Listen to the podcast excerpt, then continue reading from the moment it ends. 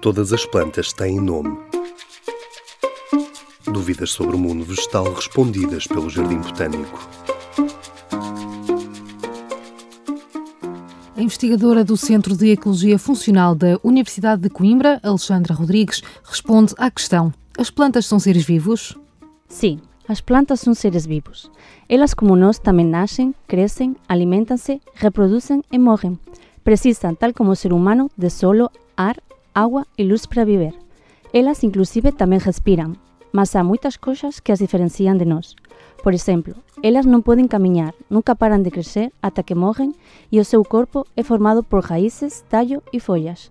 Mas o mais importante é que elas são capazes de produzir os seus próprios alimentos através da fotossíntese e com a ajuda da luz, algo que nós e o resto dos animais não podemos fazer.